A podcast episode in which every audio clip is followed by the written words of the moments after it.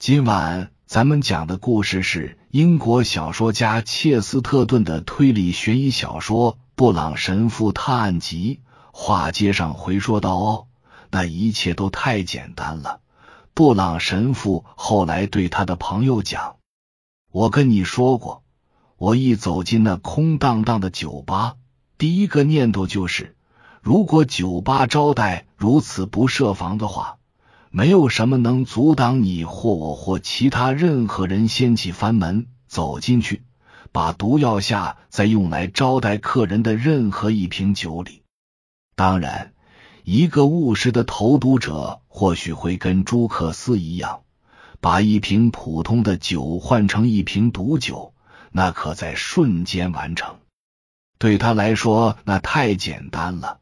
他本来就带着一瓶瓶酒到处推销，只需备好一瓶同样规格的樱桃白兰地酒就行了。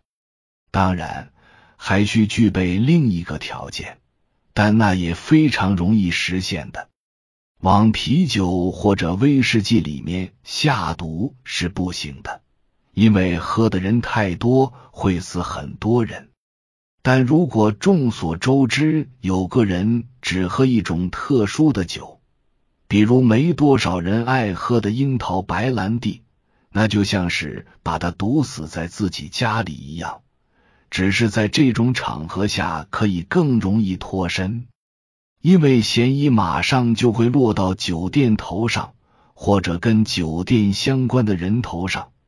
人们没法证实是光临酒吧的成百位顾客中的某一个干了这事，即便人们意识到存在这种可能性，这差不多算是史上最隐匿、最不用怕担责的谋杀了。凶手到底为何要这么做呢？他的朋友问。布朗神父站起来。表情凝重的收拾起他先前精神涣散时散落的文件，他微笑着说：“我能否请大家关注一下这些终将被写成已故约翰·拉格雷的一生及其书信一书的材料，或者就为这事关注一下他亲口说的话？就在这间酒吧里，他亲口说过。”要揭发涉及酒店管理的一桩丑闻，这桩丑闻其实很一般，无非是酒店业主与行商之间收受秘密佣金，达成一种见不得光的约定，让他能垄断此地的酒品销售。他根本就不是那种公开的酒厂与酒店之间签订专卖合同的隶属关系。那是对酒店经理要服务的所有顾客的欺诈，是违法行为。于是，那个机灵的朱克斯趁酒吧里空无一人，这是常有的事，就走进去把酒给换了。不幸的是，偏巧有个身穿圆领披风的苏格兰人闯了进来，火急火燎的要喝杯威士忌。朱克斯明白。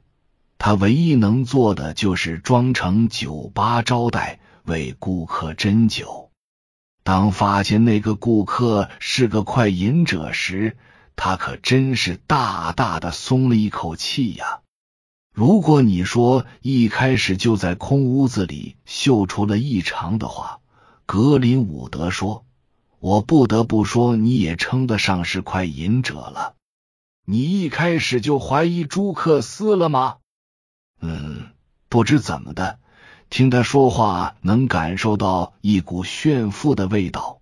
布朗神父含糊其辞的答道：“你知道，一个人说话时有没有炫富的气息是能听出来的。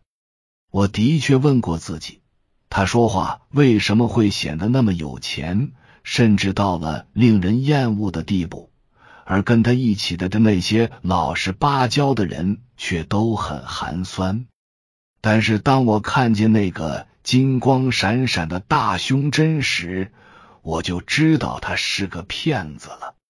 你的意思是，因为胸针是赝品？格林伍德狐疑的问道。“哦，不，因为那是真货。”布朗神父说。青少年戒酒会 The Band of Hope，一八四七年成立于英国利兹市，旨在招募六岁以上的劳工子弟，倡导戒酒。加入该组织的所有成员均宣誓杜绝饮酒，并定期参加禁酒讲座等活动。该组织一项重要活动是举办合唱团演唱比赛。译注：黎凡特 （Levantine） 指地中海东部沿海国家，土耳其至埃及一带。译注：华兹华斯 （William Wordsworth，一七七零至一八五零年），英国浪漫主义诗人，与雪莱·拜伦齐名。抒情代表作之一是《我好似一朵流云，独自漫游》。译注。乔纳森·斯威夫特 （Jonathan Swift，一六六七至一七四五年），英国爱尔兰作家、讽刺文学大师，以《格列佛游记》书的战争和一只桶的故事等作品闻名于世。他曾尖锐的讽刺、批评宗教和学术领域中的腐败现象和非国教徒。一七一四年，他被任命为圣公会都柏林圣帕特里克教堂教长，主持牧师。译注：威廉·科贝特 （William Cobbett，一七六二至一八三五年），英国散文作家、记者，十九世纪上半期英国最具影响的政治活动家和政论家之一。科贝特继承了英国传统激进主义思想，致力于维护人民的自由和权利，争取议会下院改革，扩大人民代表权。译注：魔术风波。如果有人说奥彭肖教授是个唯灵论者，或者说他信奉招魂说，他总是会暴跳如雷。然而，这并不算完。因为如果有人说他不信招魂说，他同样会发脾气。将毕生精力都奉献给了灵异现象的研究是他的骄傲。同样令他引以为豪的是，对于他们究竟是心灵感应的还是纯粹可以感知的，他从未向任何人透露一丁点自己的观点。不过。他最得意的还是坐在一圈虔诚的招魂说信徒中间，描述他是如何揭露一个个招魂术士，如何识破一场场骗局的，以此打击他们的信念。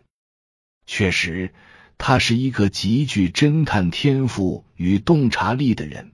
一旦他锁定了一个目标，他的这种禀赋便大显身手。而他又总是锁定招魂术士，因为他们是非常可疑的对象。他讲的故事之一，就是曾识破一个化妆成三个不同角色的招魂术士，乔装成妇人、白须老人和深棕肤色的婆罗门教祭司。这些故事让招魂说的忠实信徒们颇为不安。这的确是有意为之，但信徒们却有苦难言，因为没有一位唯灵论者能否认世上的确存在骗人的招魂术士。只是教授的如下叙述很可能是在暗示，所有的招魂术士都是骗人的。但是我真替那些头脑简单、天真无知的唯物论者。而唯物论者，他们作为一个整体都相当天真、头脑简单，感到悲哀。他们会顺着如上叙述的思路加以推想，论断说鬼魂的存在是违背自然法则的，或者说这种事只不过是些老迷信罢了，或者还会说那根本就是胡扯乃至骗人的鬼话。教授则将其科学的炮口突然转向，用那些可怜兮兮的伪理论者从未听说过的一堆无可辩驳的实例和无法解释的现象，朝他们一顿猛轰。他还不厌其烦的一一说明所有事件发生的时间和细节，附带着人们试图给出但终被放弃的所有自然的解释。确实，奥彭肖教授谈到了几乎所有问题，唯独对他自己是否相信神灵讳莫如深。对此，唯心论者和唯物论者。都不敢自诩发现了真相。奥彭肖教授体型削瘦，有一头蓬松的白发和一对令人迷醉的蓝眸。此刻，他和老友布朗神父正站在旅馆外的台阶上侃侃而谈。他们俩昨晚入住了这家旅馆，今晨又在此共进了早餐。教授昨天又进行了一次重大实验，回来的很晚，而且显得有些恼怒。直到现在，他仍对昨天那场论战耿耿于怀。在这种论战中，他总是孤军奋斗，两面出击。哦，我并不在意你的看法，他笑道。即便是真的，你也未必相信。但他们这些人总是纠缠不休，一直在问我想要证明什么。他们看似不太了解我是一个相信科学的人。相信科学的人不是在设法证明什么，他是在设法找出能够让事实不证自明的东西。不过，他还没有找出什么东西来。布朗神父说。哦，我的确有些自己的见解，但他们并不像大多数人想的那么负面。教授皱着眉头，沉默片刻之后回应道：“不管怎样，我现在想的是，假如真有什么东西在等着我们去发现，人们探寻它时所走的路线也是错误的。他们的行为太做作了，简直是一种炫耀。”他们在降神状态中表现出的灵智外观、发出的尖声怪叫以及各种人声等等，所有这些都跟那些涉及家族幽灵的古老音乐剧和沉浮历史小说是一个路数。如果他们能去探寻真正的历史，而不是只读历史小说的话。我倒会觉得他们还真能找到些什么，但他们能找到的绝不是鬼魂显灵之类的。毕竟，布朗神父说显灵只是显形。我猜想你会说家族幽灵只是靠显形来延续自身而已。教授的眼神平常都显得目中无物，超然深远。但此刻突然开始凝神专注起来，就像他盯上一位可疑的招魂术士一样。那种表现酷似一个人在自己眼里嵌入了高倍放大镜。这倒不是因为他觉得神父有丝毫可疑之处，而是他这个朋友的思想竟然与自己的看法如此接近，这一点让他吃惊。自然也引起了他的注意。显形，他咕哝着说：“还真是呀。不过你刚才竟能这么说，真够怪的。我了解的越多，我就越觉得他们败就败在只寻求显形。如果他们能稍微用点心，细究一下失踪。是啊，布朗神父说，毕竟。”真正的神话传说并没有过多关注著名仙灵如何显形，比如与提泰尼亚通灵或让奥布朗在月光下现身。但是关于人失踪的传说却数不胜数，因为他们都被仙灵偷走了。你是在追踪基尔梅尼，还是诗人托马斯呢？我是在追踪你从报纸上看到的那些平凡的现代人。奥彭肖答道：“你大可以感到有些意外，不过那正是我目前做的事，而且已经有一阵子了。坦白说，我认为许多超自然现象都是可以解释的。”但我无法解释凡人失踪的现象，除非他们不是凡人。报纸上报道的那些人失踪之后便再也找到。如果你也和我一样了解那些详情，对了，就在今天早上，我收到了的一封非同寻常的信，它证实了我的观点。写信的是位老传教士，一位令人非常敬佩的老人。他今天上午要来我的办公室，或许你可以和我共进午餐。我会私下里告诉你结果。谢谢，我会的。只要布朗神父谨慎的说，只要仙灵没在那之前把我偷走的话。说完，两人各自离去。